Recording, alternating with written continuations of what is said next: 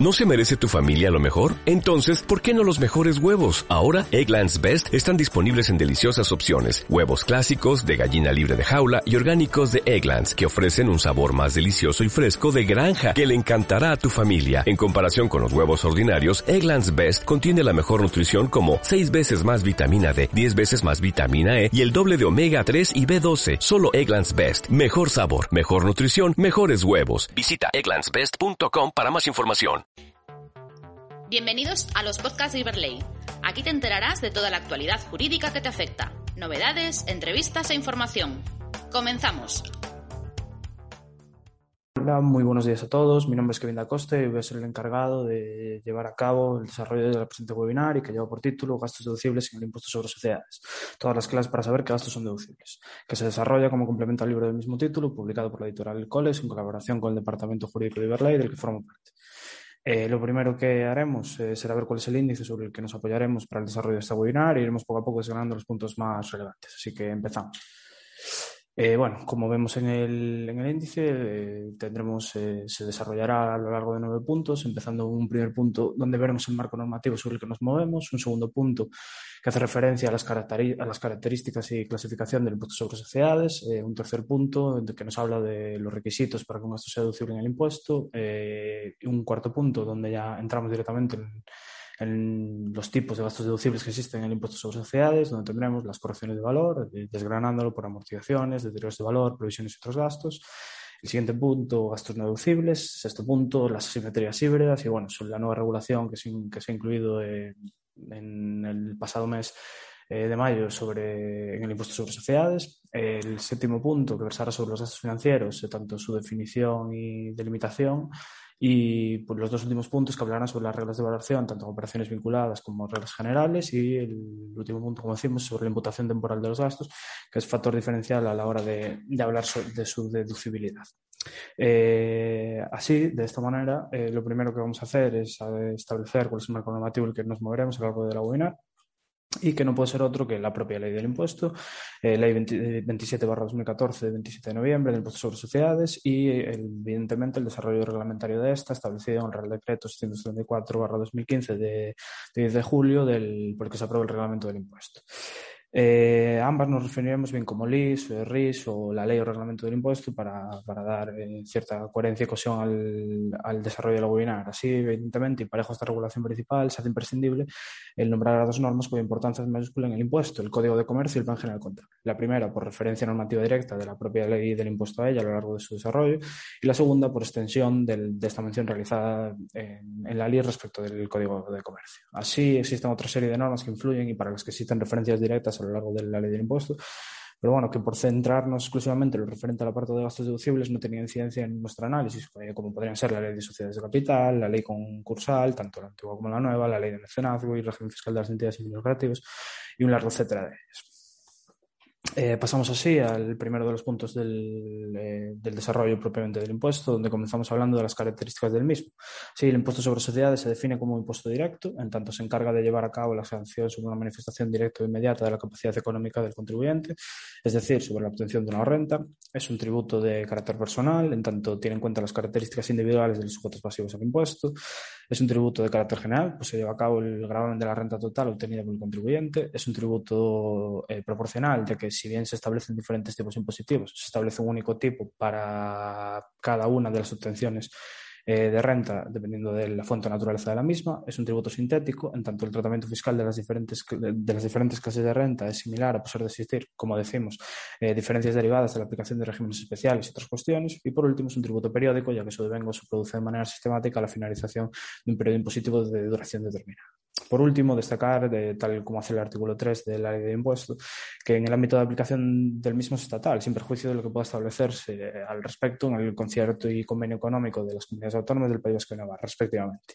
Así como de las normas y diferentes tratados, eh, así como los convenios internacionales, entre los que destacan los convenios para evitar la doble imposición, también conocidos como CDIs. Además de la clasificación eh, que se puede hacer de los impuestos, eh, por la categoría anteriormente mencionada. Hay otra serie de aspectos relevantes y comunes a ellos que son dignos de mención, como podrían ser el sujeto pasivo del impuesto, que en este caso se configura como todas las personas jurídicas que sean residentes en territorio español o que se consideren residentes, eh, excepción hecha de aquellas sociedades civiles que únicamente están sujetas a este impuesto cuando lleven a cabo el desarrollo de actividades económicas. En segundo lugar, otra de las características comunes a los impuestos es el periodo impositivo que en este caso coincide con el ejercicio económico de la entidad y que no podrá exceder de, 12 meses. Lo más habitual es que el ejercicio económico coincida con el año natural. Eh, de esta manera, normalmente los, el periodo impositivo del impuesto sobre sociedades comienza el 1 de enero y termina el 31 de diciembre. Eh, y el tercer punto más eh, bueno, común y relevante de los impuestos es el periodo de, declaración, que en este caso se establece en función del, del, periodo impositivo, dejando seis meses desde el día siguiente a la finalización de este, es decir, desde el día 1 de enero, para la elaboración de las cuentas anuales o aprobación en la Junta y disponiendo de una vez finalizados los seis meses, se llevará a cabo la presentación del impuesto los 25 días naturales siguientes. Es decir, para la mayoría de los sujetos pasivos, cuyo periodo impositivo coincide con el año natural, el plazo de, declaración será desde el 1 de julio al 25 de julio del año siguiente, siempre y cuando el último día no coincida con, con día inhábil, en cuyo caso se prorrogará al siguiente día hábil. Así, para 2021, esta fecha se modifica eh, como decimos, porque era el 25 de julio, en domingo, día no, no hábil, extendiéndose al día hábil inmediato siguiente, que es el lunes 26 de julio.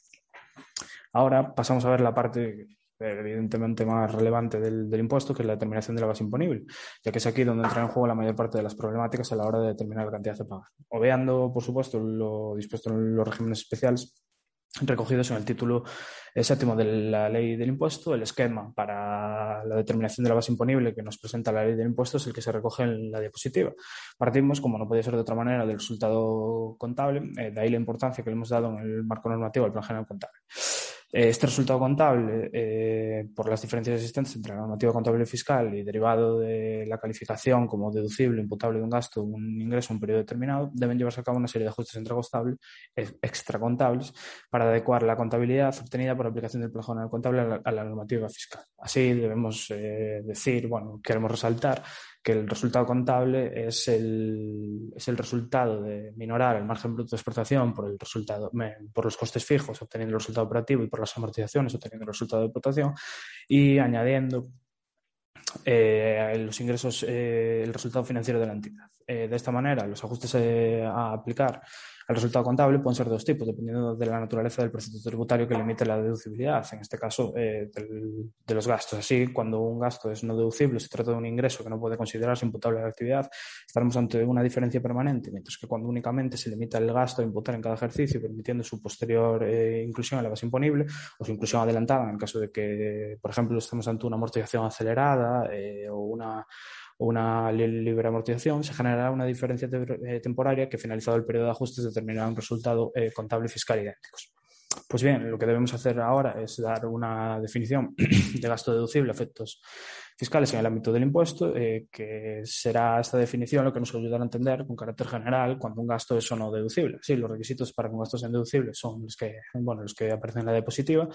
y que serán llevar a cabo una correcta contabilización del gasto conforme establecido en la normativa contable, que el gasto tenga una correlación directa con los ingresos obtenidos por la entidad, que se lleve a cabo eh, una justificación del gasto conforme lo establecido, bien en la normativa fiscal, bien por cualquier medio válido en derecho, y por último, que se lleve a cabo su correcta imputación temporal. Así, pasamos a ver ahora cada uno de estos apartados porque son evidentemente el punto, los puntos más importantes a la hora de la determinación de un gasto como deducible en el impuesto.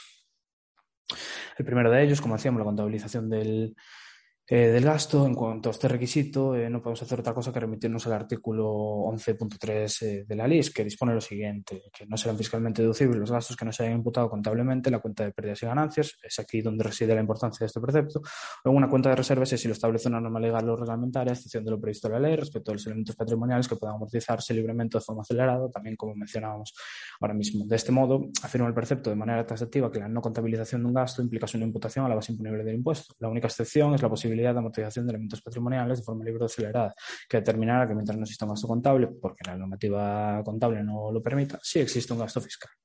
Siguiente de los requisitos es el de la correlación entre gastos e ingresos, que debe existir para considerar un gasto como, como De nuevo, nos remitimos al artículo 11 de la LIS, que en este caso, eh, en este caso el apartado primero, que es la única mención que realiza la LIS respecto a la correlación de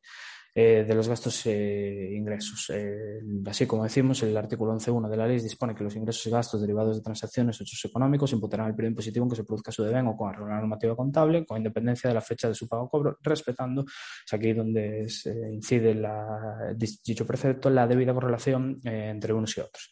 Si bien, eh, como decimos, la normativa no hace más mención eh, a la debida correlación entre gastos e ingresos que debe darse, tanto la Dirección General de Tributos como los tribunales económicos administrativos, así como eh, los tribunales de justicia en todas las instancias, se han encargado de darle la importancia que merece dicha correlación. Así, por ejemplo, podemos mencionar lo establecido en la consulta vinculante transcrita en la diapositiva, que es una de las más recientes emitidas por la Dirección General de Tributos y donde se reitera el criterio mencionado. Así nos dice la consulta vinculante que todo gasto contable será gasto fiscalmente deducible a efectos del impuesto sobre sociedades siempre que cumpla las condiciones legalmente establecidas en términos de inscripción contable, imputación con arreglo de vengo justificación documental. Y siempre que no tenga la consideración de gasto fiscalmente no deducible por aplicación de algún precepto establecido en leyes. Eh, de nada serviría que se expusiese tan vehementemente, tanto por la normativa como por la jurisprudencia, la obligatoriedad de la inscripción contable del gasto y no se solicitase con igual ahínco eh, su justificación, ya que de esta mana la posibilidad de llevar a cabo eh, su inscripción contable. Es por ello que es requisito llevar a cabo justificación fehaciente del gasto y por ello se establecen diferentes consideraciones a lo largo de la normativa tributaria, entre las que podemos destacar el artículo 29 de la Ley General Tributaria, el artículo 106.4 de la Ley General Tributaria. Así, el artículo 29 establece la obligación de llevar y conservar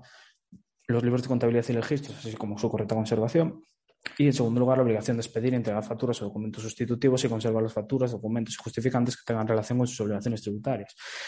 En particular, el artículo 106.4 de la Ley General Tributaria nos dice que, serán, que los gastos deducibles y las deducciones que se practiquen cuando son originados por operaciones realizadas por empresarios o profesionales deberán justificarse de forma prioritaria mediante la factura entregada por el empresario profesional que haya realizado la correspondiente operación que cumpla los requisitos señalados en la normativa tributaria. Por ello, se establece como mecanismo prioritario de justificación de la factura, sin perjuicio de que ésta no pueda considerarse como medio privilegiado de justificación del gasto, de que éstas pueden falsificarse de manera muy sencilla cuando son entregadas en, formato papel. Así, a este respecto, eh, creemos que es importante señalar pues, una de las eh, sentencias eh, más recientes que versan sobre la materia, que es la sentencia del Tribunal Superior de Justicia de Galicia número 200-2016 de 27 de abril, y bueno, recalcar que esta sentencia es firme por haber sido emitido el recurso de casación al Tribunal, al Tribunal Supremo, por la sentencia del Tribunal Supremo 1436-2017. Eh, así nos dice la sentencia que es una doctrina reiterada que en materia de gastos y en virtud de la carga de la prueba del artículo 114.1 de la Ley General Tributaria corresponde a quienes buscan la deducción probar no solo la existencia del gasto, sino también su naturaleza y finalidad, o lo que es lo mismo, la conexión entre el gasto realizado y la generación de ingresos. Se señala asimismo que la realidad debe ir acompañada de una prueba con la acreditación de estos gastos mediante facturas y no mediante, y no mediante su simple contabilidad, ya que en la mera nota contable no dice nada por sí misma. Su realidad deberá acreditarse y probarse mediante algo más que un mero ciento contable, pues así lo exige el artículo 114 de la Ley General Tributaria, que atribuye la prueba de los hechos que constituyen derecho a quien lo alega y, en el presente caso, a quien se proponga beneficio como gasto deducible por ser necesario para obtener ingresos. Por último, el gasto objeto de deducción del impuesto debe haberse imputado eh, temporalmente de manera correcta. Eh, ¿Qué pretende decirnos eh, esta,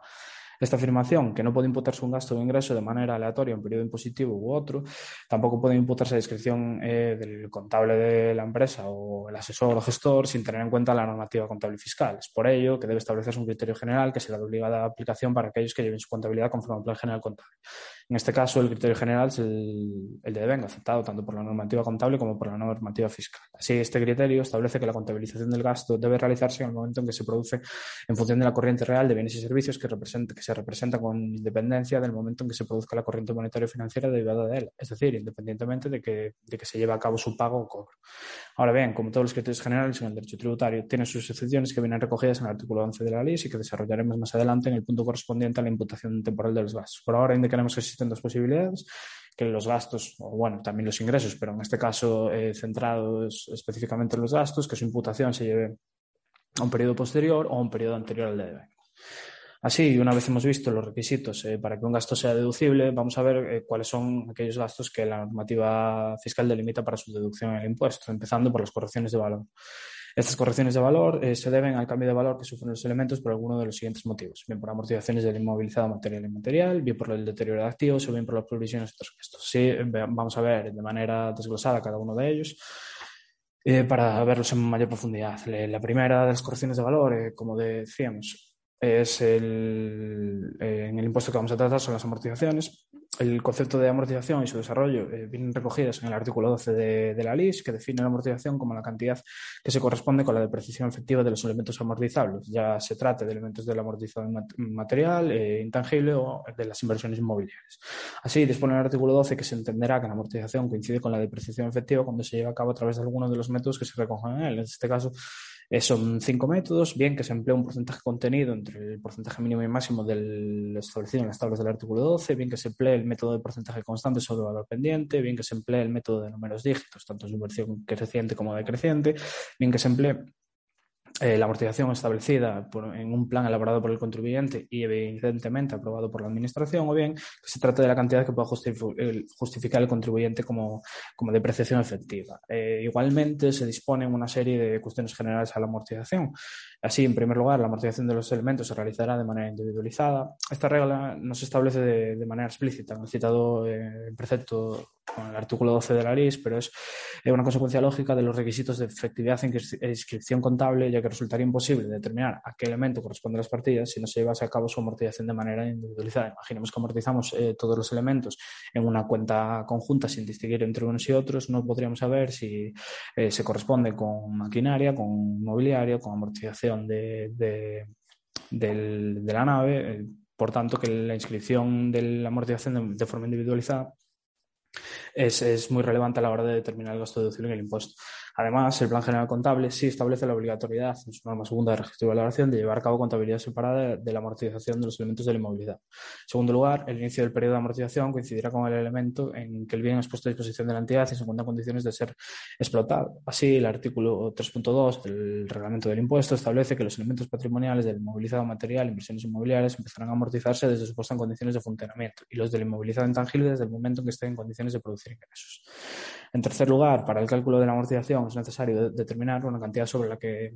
calcularla y para ello, de nuevo, el artículo 3.2 del, del RIS nos remite al precio de adquisición, coste de producción, estableciendo para las edificaciones que de estas debe excluirse el valor del suelo dentro del valor de adquisición. En cuarto lugar, se establece la limitación de la amortización a la vida útil del elemento, lo que determina que al final de su vida útil la valoración contable fiscal han de coincidir, porque como ya hemos visto, eh, pueden darse situaciones en las que de manera temporal esta, esta valoración difiera. Eh, ya anticipábamos las cuestiones de amortización acelerada o de libre amortización. Por último, se establece que respecto de aquellas operaciones que incrementen la vida útil del bien o mejoren sus capacidades eh, productivas, es decir, que produzcan un aumento del valor del mismo efectos contables y fiscales, el importe restante del valor pendiente de amortización se amortizará en la vida útil que reste del elemento. Así, a continuación, eh, y por la suma importancia que tiene a la hora de llevar a cabo la planificación fiscal y contable de las empresas, veremos de manera detallada lo establecido en las tablas del artículo 12, que son el método por excelencia usado por los contribuyentes a la hora de calcular las amortizaciones deducibles del impuesto. Sí, sobre esta cuestión debemos, eh, debemos hacer un pequeño inciso, ya que existe una diferencia importante entre la normativa contable y fiscal a la hora de llevar a cabo la amortización conforme a dicha tabla. Por un lado, la amortización contable establece que la amortización de los elementos se realizará conforme a su vida útil. Ahora bien, este es un concepto no cerrado. Es decir, es verdad que muchos de los fabricantes suelen estimar la vida útil. Por ejemplo, en las máquinas se establece pues, un número de, de, fabricación eh, de cantidades de piezas o productos o de, o de horas de trabajo. Ahora bien, un ejemplo que podemos entender todos y mucho más sencillo es el tema de los fabricantes de teclados de, ordenador, que establecen un número de, tecleos por cada una de las teclas que, que se contiene en el ordenador. Ahora bien, esta vida útil ha de ser estimada eh, por la empresa en función del uso que vaya a darse a la máquina. Imaginemos si un contable teclea una media de 15.000 veces al día y una persona que trabaja en otras tareas de administración, que tiene que enviar, pues, por ejemplo, muchos correos, teclea una media de 50.000 veces al día, la vida útil de un mismo teclado, que por ejemplo posee pues, un millón de, tecleos, a cada una de sus teclas no va a ser diferente. Así, si una empresa emplea la máquina a máxima capacidad, o por ejemplo, en el caso de las máquinas, si una empresa emplea una máquina a máxima capacidad durante cinco años, quizás la máquina termina ahí su vida útil, mientras que otro, que solo la emplea al 50% de la capacidad de producción, puede alargar su vida útil hasta los 10 años. Por ello, la normativa contable establece que la vida útil debe estimarse conforme al principio de prudencia y ajustándola siempre a las necesidades de la empresa. Por otro lado, la normativa fiscal no hace tal distinción ni obliga a la estimación de una vida útil cuando se emplea el método de tablas. La tabla establece un periodo mínimo de amortización y un periodo máximo. Es decir, la propia tabla establece que se está determinando la vida útil máxima y mínima de los elementos y en función de ello les asigna un porcentaje. Así, como cuestión de, actualidad muy relacionada eh, con esto que vamos a decir, la Administración Tributaria ha sacado una, una una respuesta a una de otras preguntas eh, frecuentes del impuesto sobre sociedades, eh, donde se pregunta a sí misma, en este caso, una entidad que ha paralizado su actividad como consecuencia del COVID-19. ¿Deberá prorratear la amortización de los elementos del inmovilizado para deducirse únicamente la correspondiente al periodo que ha estado ejerciendo la actividad?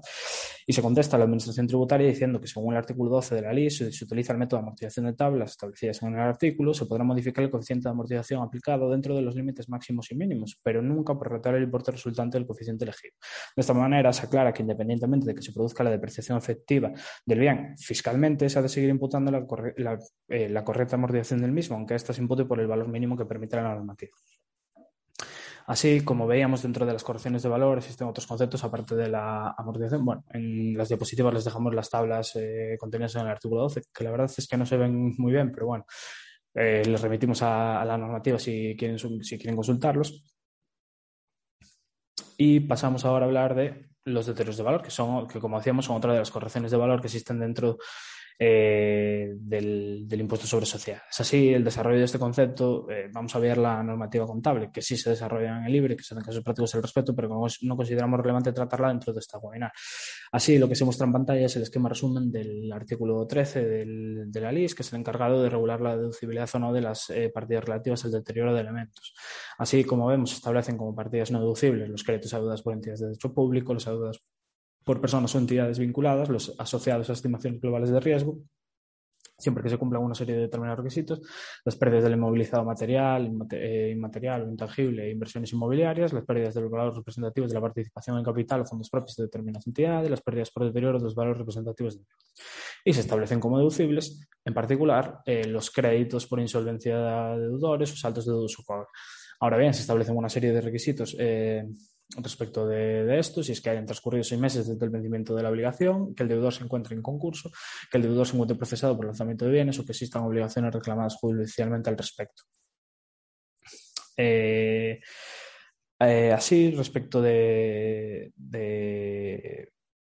esta consideración como deducible de las pérdidas por insolvencia eh, de deudores, eh, debemos eh, además tener en cuenta que derivado de las dificultades para el pago y generación de ingresos que han tenido las empresas españolas durante el año 2020, que se extiende 2021 a causa de, bueno, de la ya conocida enfermedad de COVID-19, se ha establecido la posibilidad, a través de la aprobación del Real Decreto Ley 35-2020 de 22 de diciembre, de dotar como insolventes a los deudores en el plazo de tres meses, desde que la deuda sea exigible,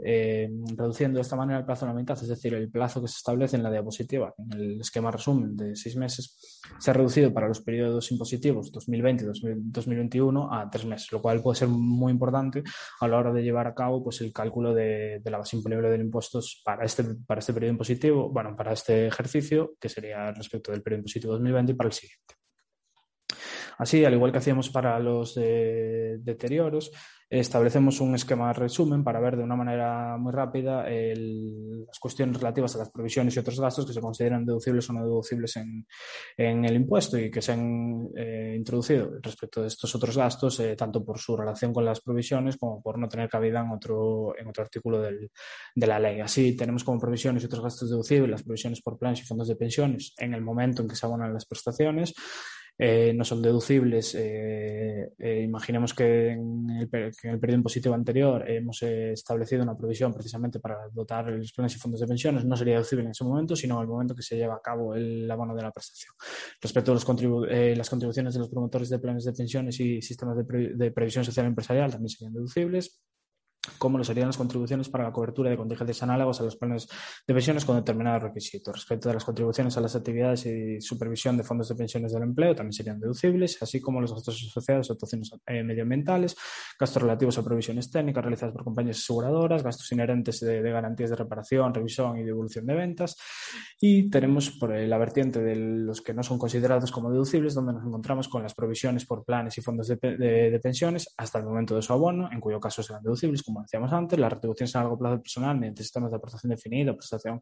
eh, definida y por último las subvenciones otorgadas por la Administración Pública siempre que se destinen al Fondo de Provisiones en, en este caso en concreto y en particular respecto a las sociedades de garantía recíproca. Así, existe una serie de requisitos para la determinación como deducible de algunas eh, provisiones y consideramos relevantes tratarlos en, en, esta webinar, precisamente pues, por la importancia de, que puedan llegar a tener respecto de, la consideración como deducibles. Así, eh, respecto de las situaciones medioambientales, es requisito para su, su deducibilidad que estas deriven de un plan elaborado por el contribuyente y aprobado por la Administración Tributaria respecto de las provisiones técnicas de las entidades aseguradoras. Se establece que los gastos relativos a las provisiones técnicas realizadas por estas serán deducibles hasta el importe de las cuantías mínimas establecidas por, las normas aplicables. Ahora bien, este concepto de, normas aplicables no se establece ninguna limitación o ninguna correlación a este tipo de normas, lo que sí eh, nos lleva eh, esta mención a, las a, la normativa aplicable, a la Ley 20-2015 de 14 de julio de Ordenación, Supervisión, Supervisión y Solvencia de las entidades aseguradoras y reaseguradoras y el Real Decreto 2486-1998 de 20 de noviembre, por el que se aprueba el Reglamento de Ordenación y Supervisión de, los Seguros Privados. En concreto, en el artículo 29 del mencionado Real Decreto se determina que las provisiones encuadran, eh, se determina qué provisiones se encuadran dentro del concepto de provisiones técnicas y por, y por extensión cuáles son deducibles y cuáles no, en las cuantías mínimas y máximas, eh, eh, respecto de, su consideración como gasto deducible en impuesto. Por último, eh, se establece para la previsión para, gastos derivados de garantías de reparación, revisión y devolución de ventas. la verdad es que el artículo que determina la su deducibilidad es un galimatías incomprensible y por ello vamos a intentar resumirlo en los tres apartados y fórmulas que se muestran en la diapositiva para dar una compresión rápida del, del precepto. Sí, para cada una de ellas se establece un límite particular, eh, estableciendo para los gastos de garantías de reparación, que será el resultado de eh, multiplicar los gastos por garantías vivas entre los tres, eh, de los tres periodos anteriores, menos el respecto de los actuales y los dos anteriores, dividido por las ventas con garantías vivas de los tres periodos anteriores, evidentemente multiplicado por 100 para saber el, el porcentaje de límite de gasto deducible. Y respecto de las eh, revisiones y devolución de ventas, eh, se sigue el mismo esquema para la obtención del límite o el porcentaje de gasto deducible, únicamente cambiando los gastos eh, por garantías vivas por los gastos por revisiones y los gastos por devoluciones. Eh, así, los gastos, eh, pasamos ahora a hablar de los gastos eh, que se configuran como no deducibles en el impuesto. falta una mención en esta diapositiva, acabo de verlo ahora, la verdad, al artículo 15, que es evidentemente el, que lo regula en la ley del impuesto. Estos gastos se configuran como no deducibles en el impuesto a disposición del legislador y por cada uno de estos gastos que se integren en el resultado contable de, de la empresa, recogido evidentemente en la cuenta de pérdidas y ganancias, deberá hacerse un ajuste contable positivo por el valor del mismo. Así, la relación de gastos no deducibles, como decíamos, se recoge en el artículo 15 y es la que se muestra en la diapositiva. Así, eh, vamos a nombrarlos, gastos que representan una retribución de los fondos propios, gastos de contabilización del impuesto sobre sociedades, multas, sanciones y recargos penales administrativos, pérdidas del juego, donativos y liberalidades, gastos por actuaciones contra el ordenamiento jurídico, gastos realizados o satisfechos a través de paraísos fiscales, gastos financieros por deudas con entidades y personas vinculadas, gastos por extinción de la relación laboral o mercantil, gastos asociados a la pérdida por deterioro de valores representativos de la participación en los fondos propios de determinadas entidades, gastos por el impuesto sobre transmisiones patrimoniales, actos jurídicos documentados y gastos derivados de inversiones realizadas por las autoridades portuarias. Eh, la verdad es que no vamos a entrar en un profundo estudio de cada uno de ellos porque la verdad es que nos llevaría demasiado tiempo. Lo que sí vamos a hacer es hablar de algunos de ellos que se han mostrado de actualidad en los últimos tiempos eh, porque la jurisprudencia pues, ha, venido a darles eh, pues bueno, una nueva interpretación, un nuevo enfoque o simplemente ha venido a perfilar lo que se considera como gasto no deducible en el impuesto. Así, el primer gasto no deducible que, que queremos hacer en mención es el relativo a los intereses. Eh, bueno, a las multas, recargos y sanciones penales o administrativas, en particular a la sentencia del Tribunal Supremo número 150-2021 de 8 de febrero, que ha finalizado el largo debate que ha existido siempre en, el impuesto sobre sociedades sobre la, sobre la deducibilidad de los intereses eh, de demora. así, en palabras de la, de la propia sentencia, la finalidad de los intereses de demora consiste en disuadir a los contribuyentes de su morosidad en el pago de las deudas tributarias y compensar al erario público por el perjuicio que a este supone la no, la no disposición tempestiva de todos los fondos necesarios para atender los gastos públicos. Así, los intereses de demora no tienen la, naturaleza de sanción, no tienen una naturaleza sancionadora, sino exclusivamente compensatoria o reparadora del perjuicio causado por el retraso en el pago de la deuda tributaria. Son una especie de compensación específica con arreglo a un módulo objetivo. El coste financiero que para la administración tributaria supone dejar de disponer a tiempo cantidades dinerarias que le son legalmente debidas. En suma, no hay que sanción alguna en sentido técnico-jurídico y ello excluye, sin más, cualquier transgresión del artículo 25.1 de la Constitución. Por tanto, los intereses de demora han de configurarse como gasto deducible en el impuesto sobre sociedades porque, además de su calificación jurídica, estos están íntimamente relacionados con la obtención de ingresos, ya que de no existir estos no se generaría la posibilidad de incurrir en sanción.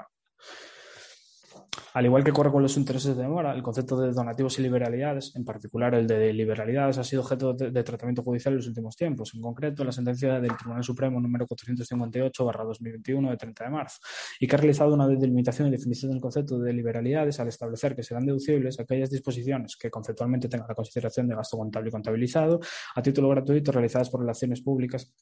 con clientes o proveedores, las que con arreglo a los usos y costumbres se efectúen con respecto al personal de la empresa y las realizadas para promocionar, directo o indirectamente, la venta de bienes y prestaciones de servicios, así como todas aquellas que no comprendidas expresamente en la numeración anterior responden a la misma estructura y están correlacionadas con la actividad empresarial, dirigidas a mejorar el resultado empresarial, directo o indirectamente, de presente o de futuro, y siempre que no tengan como destinatarios a los socios o partícipes. Así eh, pasamos al siguiente punto de la webinar y que versa, como no puede ser de otra manera, sobre las asimetrías híbridas, que si bien ya se, regala, ya se regulaban de manera sucinta en el artículo 15.j, evidentemente rememorando que el artículo 15 es eh, la relación o recoge aquellos gastos que no son deducibles en impuesto, eh, donde se establecía que los gastos correspondientes a operaciones realizadas con personas o entidades vinculadas y que como consecuencia de una eh, clasificación, eh, calificación fiscal perdón, diferente eh, en estas no generan un ingreso, generan un ingreso exento a los que, a los que les fuese aplicable un tipo nominal inferior al 10%, se consideraban como no deducibles en impuestos sobre sociedades españolas. Ahora, y sin embargo, este precepto ha sido eh, derogado con vigencia para los periodos impositivos iniciados con posterioridad a 1 de enero de 2020 por el Real Decreto Ley 4-2021 de 9 de marzo. Este decreto eh, se centra eh, en la transposición normativa correspondiente a la directiva de la UE 2017-952 del Consejo de 29 de mayo de 2017 eh, comúnmente conocida como atados. Se introduce de esta manera un nuevo artículo 15 bis. Así, eh, de modo esquemático y sin entrar en la casuística, que desde luego se volvería infinita, podemos asumir los diferentes casos de asimetrías híbridas que pueden darse. En primer lugar, tendríamos la, el concepto de asimetría híbrida eh, derivado de la deducción de un gasto sin inclusión de un ingreso. En segundo lugar, de la doble deducción de un gasto de retención. En tercer lugar, los gastos generados por los establecimientos permanentes, tanto por la atribución a la empresa matriz de gastos que no han generado un ingreso agradable o por la doble deducción de, de gastos y retenciones, es decir, se podrían incluir en, tanto en el primer como en el segundo tipo de, asimetrías híbridas que hemos visto, pero bueno, consideramos que son suficientemente relevantes como para ponerlos como, como un, como un punto aparte. Y por último, los gastos eh, generados por instrumentos financieros híbridos, es decir, aquellos instrumentos que poseen una diferente calificación en dos jurisdicciones diferentes y esto suponga la sección de tributación en una de ellas y la inclusión en otras como, como gasto deducible. Lo mismo que se podría incluir en el apartado primero, pero bueno, que considerando la importancia que pueden llegar a tener eh, para la, la planificación fiscal de una empresa, hemos decidido eh, establecerlos como un punto separado. Además, se lleva a cabo la definición de lo que ha de entenderse por mecanismo estructurado, renta de doble inclusión y de personas y entidades vinculadas en el artículo 15 bis de la, de la ley. Así no vamos a entrar, como ya decíamos, en mayor profundidad en su explicación, ya que las asimetrías de Sibra son un concepto suficientemente complejo ya por sí mismo como para tratarlo de manera separada, como para además incluirlo en esta webinar que nos llevaría por pues, por cuestiones de tiempo, si podemos centrarnos exclusivamente en asimetrías híbridas, probablemente una o dos horas hablando sobre ellas y de manera sucinta. Así, una vez eh, vistos los gastos relativos a la operativa comercial, que es hasta, llegaríamos hasta, hasta este punto, bueno, en las asimetrías híbridas se pueden incluir también gastos financieros, pero bueno, eh, nos queda un tipo de gasto a considerar eh, efectos de su consideración como deducibles en el impuesto, que son los gastos financieros. Así, la regulación de esto se encuentra recogida en el artículo 16 de la, de la LIS, que en su un desarrollo eh, extenso nos da las pautas que debemos seguir para llevar a cabo la deducción de estos y sus límites. Así, en cuanto al gasto financiero a deducir, debemos tener en cuenta que, el gasto financiero, que es el gasto financiero neto y no el bruto el que ha de considerarse como deducible. Así, para su cálculo estaremos a lo establecido en, en, la tabla de la diapositiva, donde partimos de los gastos financieros brutos y a los que les serán, eh, los que se deberán minorar por los gastos financieros no deducibles del artículo 15, evidentemente, los gastos financieros a excluir por aplicación del artículo 18 de la ley respecto a las operaciones vinculadas y por último los ingresos financieros de valor representativos de deudas e ingresos por créditos, perdón. Así obtendremos el, el, gasto financiero neto. Eh, en particular, eh, podemos citar que los gastos del artículo 15 y 18 son los gastos de servicios correspondientes a operaciones realizadas directamente o indirectamente con personas o entidades eh, bien residentes en países o territorios calificados como paraísos fiscales, gastos financieros devengados en el periodo impositivo, derivados de deudas con entidades del grupo, los gastos financieros derivados de asimetrías híbridas y los gastos entre personas o entidades vinculadas por encima del valor del mercado o no incluidos en las operaciones con carácter previo. Así, del mismo modo, el artículo 16 eh, hace referencia al concepto de beneficio operativo y que debe entenderse, al igual que se establecía respecto de la consideración del, del, gasto financiero deducible como gasto financiero neto, a lo establecido en la resolución de 16 de julio de 2012 de la Dirección General de Tributos, donde se establece que el resultado de explotación, calculado como los ingresos menos los gastos de, de, explotación, debe minorarse para por las amortizaciones del inmovilizado, por la parte de las subvenciones asociadas a dicho inmovilizado, por los deterioros y majoraciones del inmovilizado y por el importe de las participaciones adquiridas con deudas cuyo gasto financiero no resulten deducibles. Además, habrán de integrarse los ingresos financieros en las participaciones de instrumentos de patrimonio. Como decimos, estas dos definiciones, tanto de, de, ingreso financiero neto como de beneficio operativo, vienen recogidas en la resolución de 16 de julio de 2012 de la Dirección General eh, de tributos. Se establecen además eh, una serie de limitaciones a la deducibilidad de los gastos financieros. Eh, ahora que ya hemos visto pues, cómo se define el beneficio operativo, debemos emplear este para dicho cálculo, ya que, tal y como establece el artículo 16 de la ley, solo son deducibles los gastos financieros que no superen el 30% del beneficio operativo. Sin embargo, se establece que como mínimo será deducible la cantidad de un millón de euros por dicho concepto. Además, se puede extraer del artículo 16 las siguientes notas relevantes que terminan por configurar el concepto de gasto financiero deducible. Por un lado, la operatividad de los límites es anual, es decir, eh, cada año se calculará el nuevo límite máximo y cada año serán de aplicación en un millón de euros como límite mínimo. Se permite además la posterior deducción de aquella parte de los datos financieros que no hubiesen podido incluirse por insuficiencia de base imponible durante los periodos impositivos siguientes. En concreto, se establece el límite para llevar a cabo la deducción de estas cantidades en cinco años. Eh, por otro lado, no será de aplicación la limitación recogida en el artículo 16 respecto, de las entidades, eh, respecto a las entidades de crédito y aseguradoras, así como las asimiladas a ellas, ya que por su especial operativa la limitación del 30% del beneficio operativo haría inviable el negocio. Y por último, destacar que estos límites eh, no serán de aplicación en el periodo impositivo en que se lleva a cabo la, extinción de la sociedad, que en este momento debe llevarse a cabo una valoración real de la empresa y supone la aplicación de todos los gastos pendientes. Así pasamos al siguiente punto de la webinar, que son las reglas de, valoración de los gastos y que debe hacerse eh, y que tiene una especial relevancia en, el ámbito del impuesto sobre sociedades, ya que la valoración de estos es igual de relevante que su deducibilidad. Así, imaginemos que, por ejemplo, se permitiese la deducibilidad de un importe de un determinado gasto y si dos empresas poseen el mismo gasto, pero uno lo valorase a un precio superior que, que a otro, se produciría, un, sea, produciría una situación de discriminación en el impuesto que evidentemente no, no, puede darse a pesar de que estamos versando sobre una misma operación. Es para ello que se establecen tanto una regla general de valoración como diferentes disposiciones relativas a determinados supuestos especiales que necesitan valoración específica. Lo que sí debemos decir de todas, de todas las valoraciones es que son de igual aplicación para todos los sujetos pasivos para evitar, como decimos, posibles discriminaciones que puedan darse por interpretaciones subjetivas de los medios, métodos y mecanismos de valoración. Así, la regla principal de, principal no, pero de, perdón, de general de valoración se encuentra contenida en el apartado primero del artículo 17 de la LIS y que establece que los elementos patrimoniales se valorarán de acuerdo con los criterios eh, previstos en el, Código de Comercio, corregidos por la aplicación de los preceptos establecidos en esta ley. Así, esta revisión general del Código de Comercio nos lleva a, eh, lo determinado en los artículos 38 y 38 bis, que por extensión termina por remitirnos al propio, al propio Plan General Contable, es decir, la valoración de las operaciones y elementos que integran el ciclo económico de una empresa se valorarán conforme al Plan General Contable y solo sobre esta base serán de aplicación las especialidades de valoración que la normativa fiscal eh, lleva a cabo sobre de, determinadas operaciones elementos. Del mismo modo, dispone el artículo 17 una serie de reglas especiales de valoración donde nos encontramos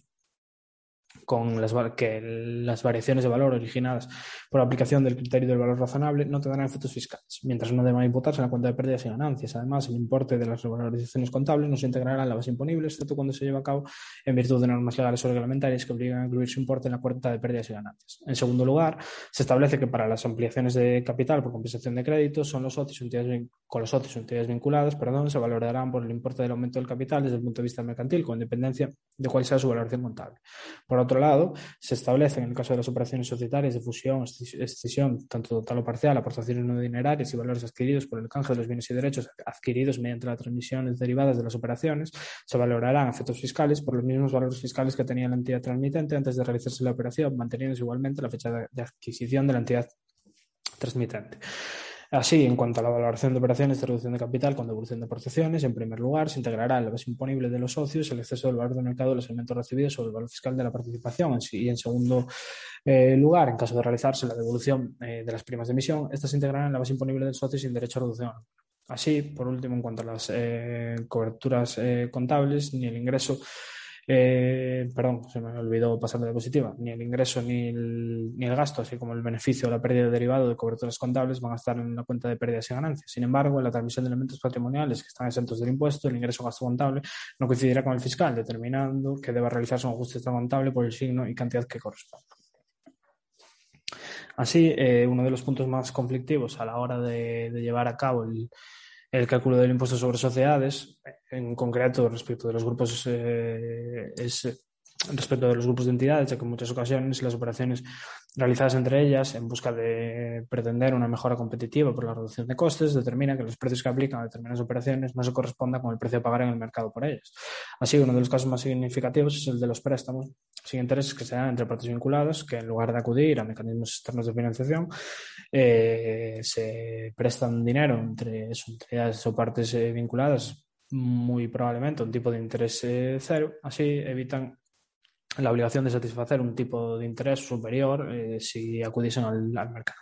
De esta manera, el artículo 18.1 de la ley dispone que precisamente las operaciones vinculadas han de valorarse a precio de mercado, ya que esta es la norma general de valoración. Eh, asimismo, se establecen en el apartado cuarto del artículo 18 los mecanismos que pueden emplearse para la determinación del valor del mercado. En concreto, nos encontramos con el método del precio libre comparado, el coste incrementado,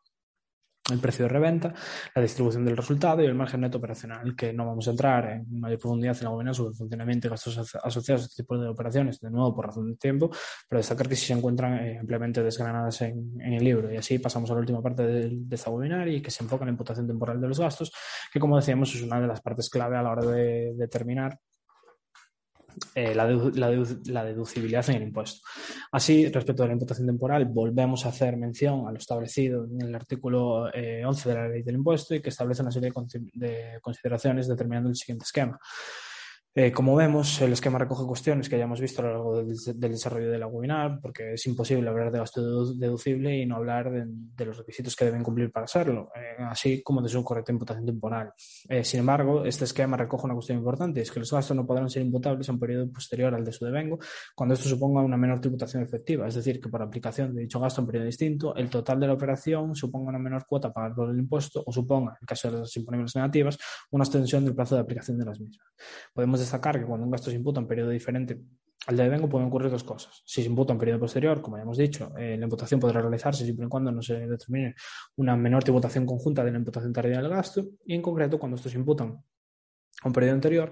estos imputarán a la cuenta de pérdidas y ganancias conforme se vaya generando el gasto. Este es el caso de los gastos, por ejemplo, derivados de un seguro o de alquileres pagados por adelantado, en donde el derecho generado se extiende a más allá del periodo impositivo en que se lleva a cabo el, donde se lleva a cabo el primer devengo del gasto. Si eh, veamos un pequeño ejemplo, ¿no? Imaginemos que llevamos a cabo la contratación de un seguro anual el día 1 de julio de, 2020. Eh, por tanto, el seguro nos durará hasta el día 1 o 2 de julio de, 2021 y que hemos adquirido eh, eh, este derecho por, eh, como decíamos, por una duración de 365 días. Por tanto, cada día que pasa se genera o se devenga una parte de, este derecho y, por tanto, para el periodo impositivo 2020 eh, deberemos imputar la proporción que corresponde al número de días que se en que se ha devengado ese derecho en el periodo impositivo de 2020, es decir, desde 1 de enero hasta 31 de diciembre de 2020, asumiendo que esto es la así, pues, si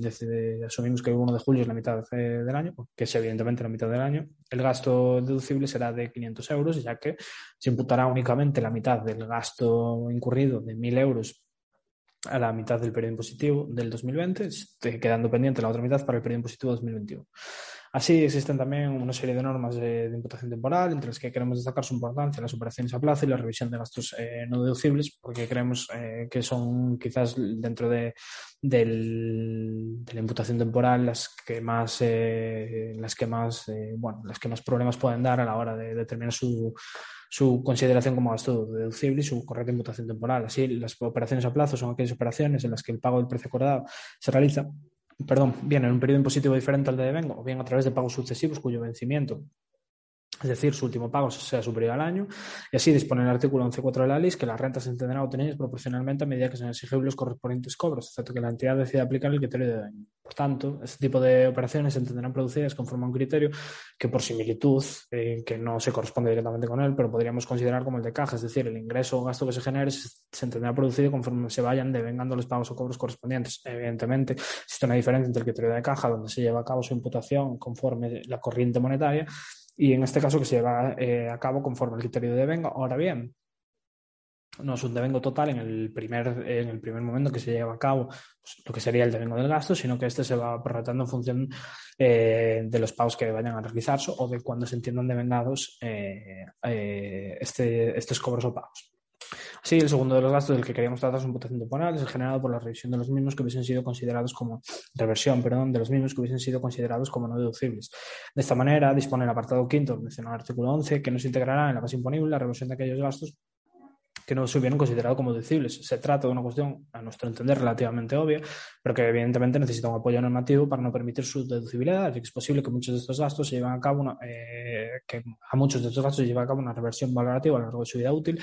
o tenencia del bien o derecho. Por ejemplo, la reversión de los gastos generados en inmovilizado es considerado como no deducible. Sin embargo, genera una diferencia temporal y deducible ya que el valor contable del bien es inferior al valor fiscal. Ahora bien, esta diferencia dejará de ser tal en el momento en que se produzca la venta del bien, donde el beneficio contable de la operación será superior a su beneficio fiscal y por tanto deberá realizarse un ajuste contable. Por ello es necesario que el artículo 11.5 de la ley nos indique de manera expresa la no deducibilidad de la erosión del deterioro, ya que en el momento de la generación del inmovilizado se generaría un exceso de imposición por la doble inclusión de la diferencia entre la valoración contable y fiscal del bien. Sí, lo mejor para entenderlo es eh, ver una pequeña cuestión aclarativa. Así, imaginemos que una empresa enajena una máquina cuyo valor contable era de 200.000 euros, teniendo eh, peritado un deterioro de 20.000 euros desde hace dos años. La venta se lleva a cabo teniendo una contraprestación de 190.000 euros. ¿Qué incidencias fiscales tiene la operación? Así, el deterioro dotado no es deducible como decíamos. Por tanto, en el periodo impositivo en que se dotó se llevará a cabo un ajuste contable positivo, por evidente comporta el deterioro que generará una diferencia temporal deducible. Así, esa diferencia se, pone eh, se manifiesta en la venta del inmovilizado, cuyo valor fiscal es de 200.000 euros, generando un beneficio de 10.000 euros fiscalmente. Así, el beneficio contable será el resultado de restar el valor de la contraprestación menos el valor contable del bien, también de 10.000 euros. Así, en el momento de la enajenación,